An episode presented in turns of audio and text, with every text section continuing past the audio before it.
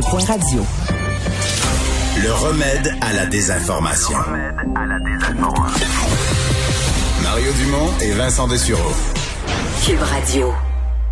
On est de retour, euh, Alex. On a une euh, réponse à venir imminente là, de l'armée canadienne à la demande de l'Ontario. Oui, il y a un haut responsable du gouvernement là, qui se serait exprimé sous le couvert de l'anonymat à la presse canadienne en disant que l'armée va annoncer là, au cours de la journée euh, qu'elle va aller aider la province de l'Ontario qui est en difficulté en ce moment. Ça, on le ça sait. aurait été étonnant de, recevoir euh, à une demande d'aide du genre un nom. hein. Non, c'est certain. surtout qu'ils sont allés aider déjà là au printemps dernier, entre autres dans les euh, centres de soins de longue durée, les CHSLD de l'Ontario et du Québec au printemps. Euh, on est quand même curieux de voir la forme que ça peut prendre, qu'est-ce qu'ils peuvent faire exactement, parce que bon, ils peuvent pas là. C'est c'est- peut-être qu'il y a quelques médecins de l'armée, mais sinon l'armée peut pas aller dans les soins intensifs. Là. Non, mais ce qu'ils disent en ce moment, le, le plan préliminaire, ce serait de fournir des équipes d'infirmières puis des techniciens médicaux aux hôpitaux et aux établissements qui en arrachent en ce moment, qui ont des problèmes de main d'œuvre, qui ont de la misère à obtenir du personnel, euh, vont aller prêter moins forte, être déployés donc dans ces établissements-là. Euh, puis ça va s'ajouter aussi à d'autres mesures là, qui ont commencé à être utilisées déjà. On parle entre autres des avions militaires qui sont mis à disposition des professionnels de la santé des autres provinces qui voudraient venir Pour se en déplacer. Ontario Ouais, ça, c'est prêter main forte. Donc, s'il y a des, des, par exemple, du personnel de santé qui peut être déployé, euh, même de la Colombie-Britannique, si on, si on voulait, pouvait, pourrait donc être transporté par avion jusqu'en Ontario pour aller prêter main forte. Euh, puis on veut garder vraiment là, le nombre de gens aux soins intensifs au plus bas possible. 877 personnes, là, je le disais tantôt, près de 900 qui sont aux soins intensifs, dont 605 là-dessus sous respirateur. Donc vraiment des, des cas qui sont problématiques. On s'attendait aussi aujourd'hui à ce que Toronto annonce des premières fermetures d'entreprises. On attend ces informations-là de manière imminente parce que la semaine dernière, il y a des nouvelles réglementations dans la région de Toronto, région de Peel, qui permettent aux établissements d'être fermés si on détecte 5 cas de travailleurs ou plus affectés par la Et, et c'est COVID-19. un gros problème qu'ils ont en Ontario, euh, que Doug Ford a essayé de régler là, finalement après des mois euh, d'hésitation, mais de, de donner la compensation salariale pour pas pour que les gens qui ont soit des symptômes, soit carrément un test positif, ou euh, ben que les ou qui ont été en contact avec quelqu'un qui a la COVID, ne le cachent pas. Il y a beaucoup de gens qui le cachaient, qui allaient travailler avec la COVID parce qu'ils voulaient pas perdre. Ils disaient considéraient qu'il n'y avait pas moyen de perdre leur revenu. Et donc là, tu te retrouves avec des éclosions majeures en milieu de travail, t'es pas plus avancé, mais l'individu, lui, au moment où il prend sa décision, il, il voit sa paye, puis ses comptes, ses factures à payer, puis je peux pas me, peux pas me permettre d'avoir deux jours, trois jours pas payés. Exact. Là, on, on s'attend donc de cette manière-là, on veut cibler vraiment les entreprises qui ont quelques cas de travailleurs. Donc, c'est cinq travailleurs qui ont déclaré positif. C'est une période de 14 jours. Donc, si pendant 14 jours, tu as cinq personnes ou plus déclarées positives, fermeture ferme d'entreprise. l'entreprise. Euh, changement à la campagne ou adaptation à la campagne de vaccination du Québec. Il y a un groupe de plus là, qui va être intégré demain. Oui, c'est un peu devancé. Hein? C'est les, les gens, les personnes qui ont une incapacité motrice ou intellectuelle ou encore qui présentent un trouble du spectre de l'autisme qui vont pouvoir euh, donc prendre leur rendez-vous à partir de demain. C'était censé ouvrir mercredi, donc on devance de 24 journée, heures ouais. seulement d'une journée. Ça a été annoncé tout à l'heure sur Twitter par le ministre de la Santé, Christian Dubé. Euh, on dit là, l'estimation de Québec de cette clientèle-là, parce qu'on pourra également vacciner, en plus de ces gens-là, une personne aidante par personne. On dit que ça peut être 250 000 personnes toutes, euh, toutes catégories confondues, qui vont pouvoir être vaccinés euh, s'ils le désirent, bien évidemment. Autre détail intéressant aussi, Québec ont indiqué qu'elle allait se fier à la bonne foi de la population. Ils ne vont pas demander de preuves attestant l'état de santé de la personne. Donc, pas de preuve euh, que vous êtes sur le trouble du spectre de l'autisme, aucune preuve que vous avez une incapacité motrice. Motrice, ça- peut-être ça va être un peu plus, mais Ouais. intellectuelle non plus. Donc, on se fie à la bonne foi, en espérant évidemment que les gens aient la décence de ne pas prendre des faux rendez-vous là-dessus. Un autre sondage sur euh, l'adhésion des Québécois à des théories du complot. C'est assez à la mode là, comme étude. tu le sais comment ça me fascine Oui. en plus ce genre de sujet-là. Et là, c'est une étude de CROP euh, qui datait de novembre 2020 maintenant, là, dont les résultats ont été publiés, qui a été menée avec le Centre d'études sur les médias, le SEM de l'Université Laval. Là, on était donc en novembre 2020, c'est élection euh, aux États-Unis. À mon avis, c'est le summum, Le de paroxysme. Ah oui, oui, c'est ça. C'est la, la- la- les théories du complot étaient à leur sommet. Ouais, puis là, on est sur des gens, sur un échantillon de 1000 personnes au Québec. Et évidemment, euh, on y allait avec évidemment plusieurs euh, énoncés, si on veut. Puis là, c'était très d'accord, assez d'accord, assez en désaccord et plutôt en désa- euh, très en désaccord qui revenaient. Il y a les classiques, hein, évidemment. Tous ceux qui croient que QAnon existe, on parle de la cabale pédophile sataniste, il y a 6 seulement qui ont dit être très d'accord. Je dis Ok. Seulement, c'est une grosse façon. Mais 20% sont assez d'accord, Mario.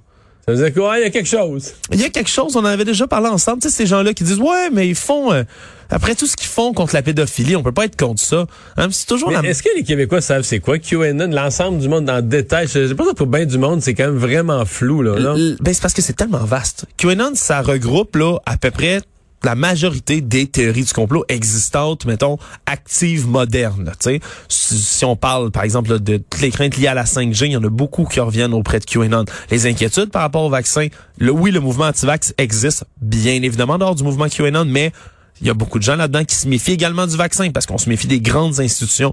Ça revient. C'est certain que moi, moi, de la manière dont je l'analyse en voyant ça, c'est vraiment qu'il y a des gens qui ben, se disent, ben, ils combattent la pédophilie là. Donald Trump faisait un, bon travail, puis je pense pas que c'est les gens. avoir quelque chose. Ben, je pense pas que ce soit les gens directement qui vont croire que Hillary Clinton sacrifie des enfants pour boire l'adénochronine, cette substance mystérieuse dans le sang qui permettrait de vivre éternellement.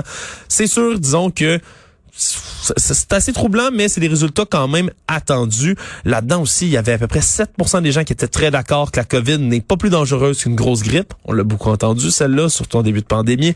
Même chose, 6% qui pensent que euh, la pandémie, c'est un prétexte pour la brutalité policière, la répression puis le contrôle de l'État. Puis à 7 la pandémie de COVID-19 est tout simplement inventée pour contrôler la population. Mais on est toujours à 6-7 dans le fond. Là. À 6-7% pour les très d'accord. Mais après ça, c'est qu'on essaie autour de 15, 18, 20% sur les gens qui sont quand même relativement d'accord avec tout ça. Donc c'est... Ils disent que c'est pas complètement faux, mais parce qu'ils l'ont entendu, là. Je pense que la plupart des gens disent, ils, qu'ils y croient pas totalement, mais ils l'ont entendu puis ils se disent, ouais, il doit y avoir quelque chose. J'ai J'ai entendu dire ça. Mon ami à job me dit que les gens meurent pas vraiment de la COVID. C'est quelque chose qui revient. Autre détail intéressant de l'étude, la tranche des 18 à 34 ans qui semblerait être la tranche la plus susceptible de tomber euh, en proie aux théories du complot. Mais parce qu'ils sont plus sur les réseaux sociaux. Oui, à mon avis, c'est la seule explication. Des gens qui sont directs sur les réseaux sociaux, puis c'est quelque chose que moi j'ai observé dans mon entourage Mais aussi. Mais ma fille là, qui suit beaucoup d'influenceurs, me disait que comme les influenceurs voyagent beaucoup, perdent beaucoup de revenus, là, ceux qui font des photos de voyage, ça, ils sont frustrés de la COVID parce qu'ils perdent des revenus. Puis vu qu'ils sont frustrés de la COVID, ils écoutent des conférenciers, des gens qui sont frustrés de la COVID, qui sont des, gens de la théorie du complot, et relaient leur merde, puis tout ça. Fait qu'elle me disait qu'on serait surpris de la quantité, pour les jeunes là, de, de, de 15 à 25 ans qui suivent les influenceurs, la quantité de, de, de, scrap, de déchets qu'ils reçoivent, de, de pas de théorie du complot à la QAnon, mais de on va dire, de, résidus de théorie du complot un peu épaisse, mal résumé, mais qui sont qui vont quand même dans ce, c'est impressionnant. Il y en a beaucoup beaucoup qui sont voyons donc la Covid mais à la fin c'est parce qu'ils sont frustrés parce qu'ils ils, mettaient des photos de voyage en bikini, ils se faisaient payer pour ça. Non, mais. non, non, mais. là, ils peuvent plus aller dans le sud. Ça fait que là, ils sont vraiment frustrés de ça, là. Puis, il y a beaucoup de gens là-dedans aussi, là, sans vouloir faire évidemment de généralisation abusive, mais il y a beaucoup de gens là-dedans aussi qui euh, prennent beaucoup soin de leur santé. Hein, c'est dans ces, chez, chez ces influenceurs-là qui euh, vont souvent adhérer à toutes sortes de, de, de croyances par rapport au bien-être, tu sais, que ce soit des trucs un peu hésitant comme le jeûne intermittent, qui a certains bénéfices selon certaines études, comme d'autres complètement inutiles comme l'homéopathie. Mais le jeûne intermittent, ça peut être bon pour tu veux perdre du poids, ça, mais je veux dire, ça te protège pas de la COVID. Ben, ça pas de rapport. Mais, tu vois, moi, j'ai vu un cas de figure exactement celui-là hier, moi, sur mes réseaux sociaux. Quelqu'un que je connais très bien, de, de, mon entourage, de mon âge, qui là, on rentrait dans ah, le vaccin c'est pas nécessaire si vous prenez vraiment bien soin de votre corps, puis si vous prenez des douches froides, si on mangeait des, fruits.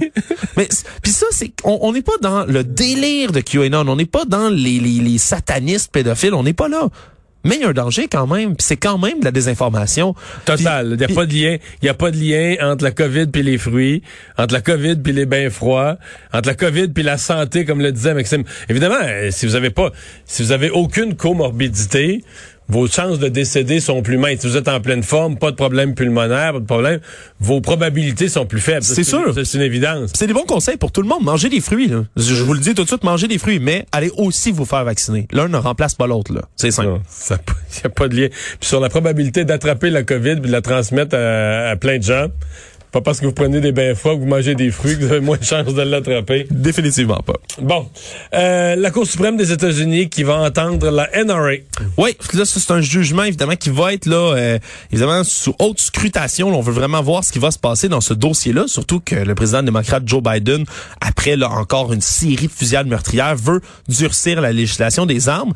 Là, en ce moment, la Cour suprême va entendre la NRA, donc la National Rifle Association, ainsi que deux propriétaires d'armes. Parce que là, il y a un litige qui est fait. Euh, il y avait un permis de port d'armes qui avait été accordé à deux hommes, uniquement pour se rendre d'un stand de tir à un stand de ou à la chasse avec leurs armes seulement. Mais là, eux voulaient les porter également à fin d'autodéfense. Ils ont perdu aux tribunaux fédéraux au départ, mais là maintenant ils font appel de ça à la Cour suprême.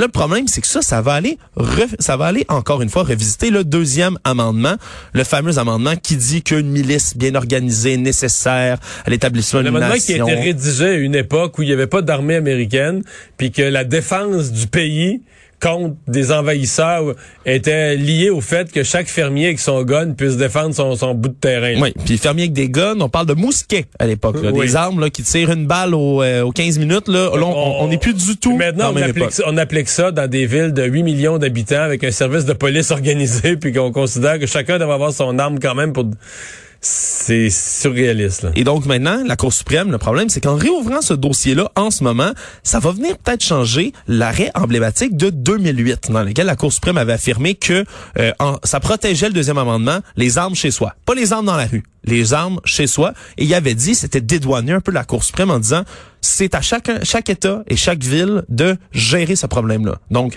de votre côté, chaque État, chaque ville peuvent avoir donc des législations pour le port d'armes qui sont complètement différents. Il y en a qui sont plus restrictifs, il y en a qui permettent d'avoir une arme presque partout. Là, en réouvrant ça, le problème, c'est que ça pourrait paver la voie aux, euh, évidemment, défenseurs des armes qui aimeraient pouvoir porter une arme d'autodéfense, donc en tout temps. Donc, pouvoir porter son arme n'importe où dans le pays, en tout temps, on irait en touriste à, Times Square à New York, puis il pourrait avoir des gens avec des armes d'assaut. Théoriquement, à la limite, si on poussait cette loi-là au bout. Donc, ça va être suivi de très, très près, euh, ce jugement-là de la Cour suprême qui va être entendu. Euh, L'Union européenne qui traîne euh, AstraZeneca devant les tribunaux. Oui, ça c'est un dossier. On le sait, il y avait eu litige, euh, plusieurs litiges entre l'Union européenne puis le, AstraZeneca.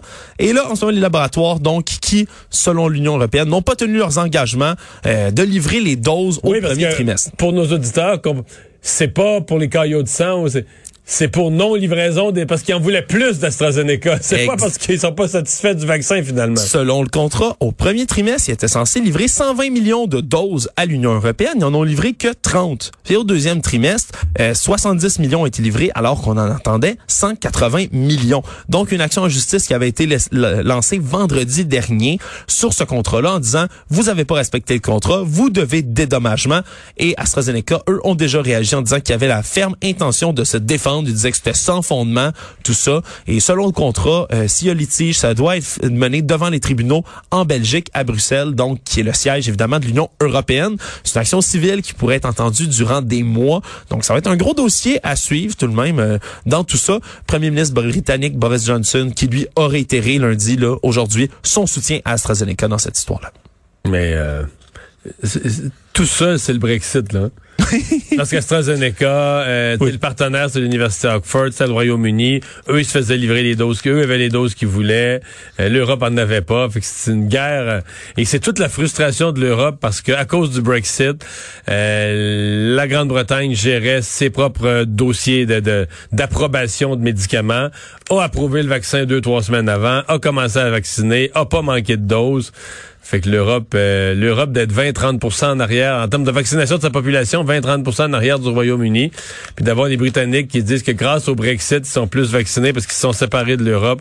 Les Européens sont frus. Pas à peu près. Ouais, ils grincent des dents, puis AstraZeneca ont quand même une défense là-dedans. Là, il y a une clause qui s'appelle euh, le best reasonable effort, l'obligation des moyens, euh, donc de faire son possible. Eux, dans la clause, euh, disent qu'il y avait d'autres contrats à honorer, entre autres au Royaume-Uni, que ça devait être plus rapidement là, que dès décembre, ça a été approuvé dans le pays, donc qu'ils n'avaient pas le choix de les fournir en premier. Bref, ça va être un procès intéressant. Et pour finir, tu vas m'instruire, parce que j'ai vu passer ça sur, sur Twitter. Je comprenais même pas de quoi on parlait. Qu'est-ce que c'est que cette histoire-là de guerre, la guerre des Josh? Moi aussi, je, m'étais penché au départ, puis c'est une histoire finalement complètement ahurissante. Ça commence il y a un peu plus d'un an. Un homme qui s'appelle John Swain. Ok, John Swain, c'est un étudiant de 22 ans en génie civil à l'université de l'Arizona. Ok, puis lui, en blague un peu, euh, il trouvait là, il, écrivait ça sur ses réseaux sociaux. Il disait, voyons, à chaque fois, j'essaie de m'inscrire comme Josh Swain sur un compte internet, n'importe lequel, le nom est toujours pris. Il dit, mais j'ai jamais vu un autre Josh Swain. Qui peut-il être? Où sont les Josh Swain qui volent mon nom? Puis il a fait une blague sur les réseaux sociaux. Il a créé une conversation euh, Facebook, une conversation Messenger, dans laquelle il a ajouté plein de Josh au hasard. Puis il a dit, bon, ils disent là, c'est assez, on va régler le dossier dans un an, jour pour jour, donc le 24 avril 2021, à midi pile, à Lincoln, au Nebraska. Puis il habite pas du tout lui-même au Nebraska. Il, dit, ça. Là. il dit, on se ramasse tous là, bonne chance, celui qui gagne le combat aura le droit de s'appeler Josh, lui et seulement lui. Il a publié ça sur les réseaux sociaux. Et le truc, c'est que c'est devenu viral, Mario. Il y a des gens, les Josh ont répondu, ont trouvé ça bien drôle, la blague qu'ils essayaient de faire. Mais un an plus tard, s'en sont souvenus. Ben, c'est que ça a été liké puis repartagé au-dessus de 85 000 fois, Mario. Là, l'Internet trouvait ça très drôle. Il y a des gens qui ont commencé à partir même des pages pour encourager le combat en disant, ça s'en vient dans un an. Il y avait même un countdown, un décompte sur le site euh, qui a été créé par d'autres gens. Finalement, Josh Swain, lui, a trouvé ça très, très drôle. Il a dit bon, on pourrait peut-être faire une initiative avec ça. A créé un compte, tu sais, pour faire du crowdfunding où on peut payer sur internet en disant encourager euh, le dédommagement légal des pauvres Josh qui devront perdre leur nom. Mais en fait, c'était une blague. C'est des dons qu'il recueillait pour un hôpital pour enfants. Okay. Il recueillait des dons pour tout ça. Mais là, est-ce qu'il y a eu quelque chose hier à Lincoln? C'est samedi le 24, donc que ça a eu lieu finalement. Parce que là, il s'est rendu compte qu'il n'y aurait pas le choix que les gens voulaient se déplacer pour vrai. Donc, il a acheté un billet d'avion. Il est arrivé vendredi sur place. Samedi, il était là à 11 heures. Est-ce qu'il a combattu quelqu'un, ben, quelque près, chose? Il y a près de 1000 personnes qui sont débarquées là, Mario. Près de 1000 personnes sont arrivées. 950 spectateurs, puis après une cinquantaine de personnes qui s'appelaient Josh qui sont arrivés sur place, dont un autre, Josh Swain. Ils ont fait, puis là, écoute, ça a été repartagé les images. Je t'invite à aller voir parce que c'est ahurissant. Les deux Josh Swain ont fait une partie de roche-papier-ciseau pour déterminer le gagnant. Le Josh Swain, le premier, a gagné dans son premier acte de bonté, a dit tu peux garder ton nom finalement. Tout, tout le monde a éclaté de rire et finalement, tous les Josh avaient amené des nouilles de piscine. Tu sais Mario là les longues euh, faire des batailles d'épée. Et tout le monde s'est mis à se taper dessus, ça a donné une scène complètement hilarante où tout le monde cognait dans tous les sens pour savoir qui serait le vrai Josh et le gagnant officiel, Josh Vincent Jr., un petit enfant de 4 ans un petit garçon qui a été, histoire incroyable, soigné à l'hôpital où ils ont recueilli maintenant 11 000 dollars de dons pour la fondation, en plus de ramasser toutes sortes de bouffe. Donc finalement, le petit garçon a gagné, tout le monde est heureux, puis c'est le pouvoir de l'Internet des fois en et, temps de pandémie. Et probablement que quelque part au printemps 2021, il va y avoir des centaines d'enfants qui vont être baptisés Josh. On l'espère. Dans les classes à l'école, ça va plein de Josh.